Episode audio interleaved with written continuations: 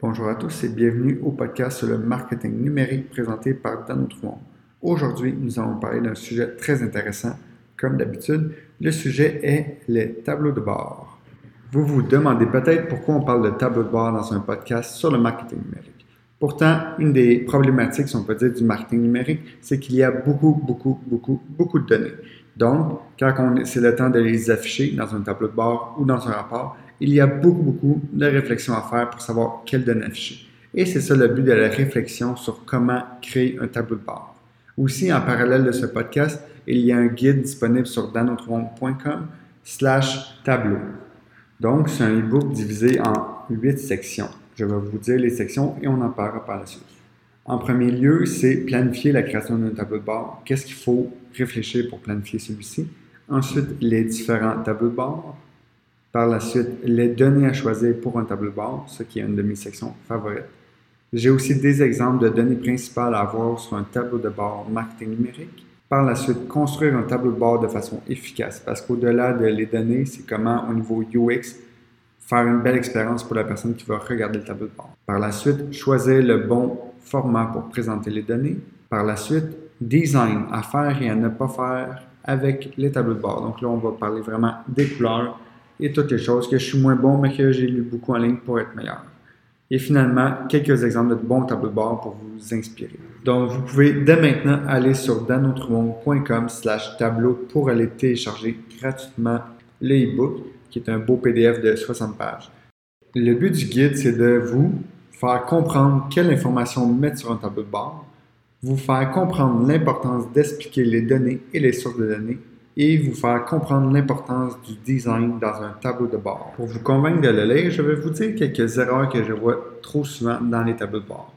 Une de mes erreurs préférées à remarquer, c'est avoir le même terme écrit de façon différente, ce qui rend la lecture très confusante.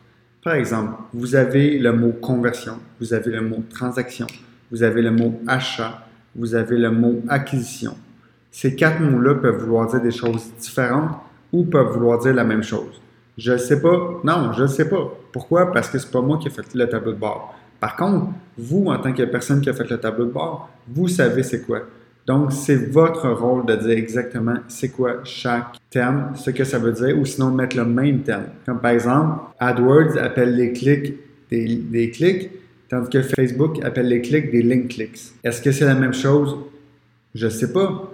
Non, c'est pas vrai. Oui, je sais, mais la personne qui lit le tableau de bord, peut-être qu'elle sait pas. Même chose, vous appelez quelque chose amount spend versus spend. Il y a beaucoup d'erreurs qui sont parfois dues à la non-transformation du tableau de bord. Ensuite, toutes les erreurs d'affichage de données. Comme par exemple, personnellement, et c'est un débat à l'interne chez notre monde, je n'aime pas tant les pie charts parce que j'ai souvent l'impression que c'est mal utilisé. Donc, ça fait que ça rend la lecture d'un tableau de bord très difficile. Sinon, des erreurs faciles, c'est trop mettre de couleurs. Ou des fois, pas assez mettre de couleurs, mettre les diagrammes n'importe comment, mettre des, des diagrammes un par-dessus l'autre, comme si c'était la même, des types de données qui sont similaires, alors que ce n'est pas le cas. Alors, la personne qui va le lire, elle va comparer naturellement les diagrammes ensemble, alors qu'il ne devrait pas. Il y a plein de façons de faire rater un tableau de bord pour que finalement il fasse comme la grande majorité des tableaux de bord qui ne sont pas utilisés, qui restent sur la tablette. Parce que c'est ça qui arrive. Vous faites un tableau de bord pour quelqu'un, vous, vous ne vous posez pas les bonnes questions, ça fait que la personne, elle va prendre le tableau de bord, elle va vous dire qu'il est bien beau, finalement, dans le day-to-day, vous allez poser des questions, puis elle va encore vous demander Ah, mais comment tu as eu telle information puis vous allez dire, ah, mais elle est disponible sur le tableau de bord. Puis la personne va comme faire, quoi?